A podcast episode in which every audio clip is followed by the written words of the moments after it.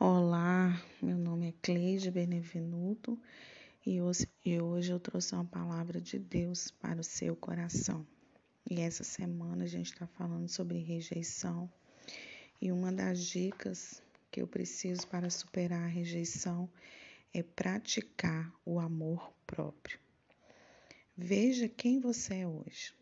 Certamente é bem diferente do seu eu do passado.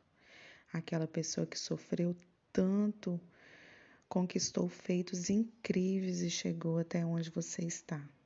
Independentemente se for realidade desejada ou não, seja grato pelo crescimento pessoal. Analise suas virtudes, o que você mais gosta em você. As chances de você não acreditar em suas próprias qualidades são grandes.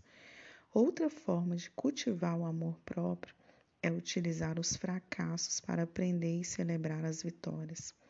Mesmo se essas forem pequenas, comemore e faça uma reflexão do seu sucesso.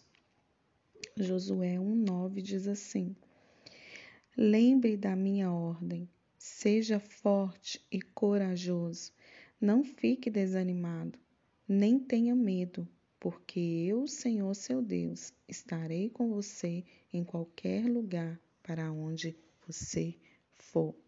Então, pratique o amor próprio, se cuide, se ame. Se você pensar que ninguém te ame, ame você mesmo.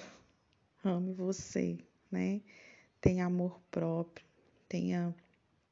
É, pratique coisas boas com você mesmo, né? Faça uma caminhada, coma algo que você gosta, vá em lugares que você goste né? Fique com pessoas que amem você, né? Isso vai te ajudar a praticar o amor próprio. E lembre-se sempre: Jesus te ama e o amor dele ultrapassa todos os obstáculos, todos os nossos defeitos e as nossas dificuldades que nós temos em nos aceitar às vezes, né?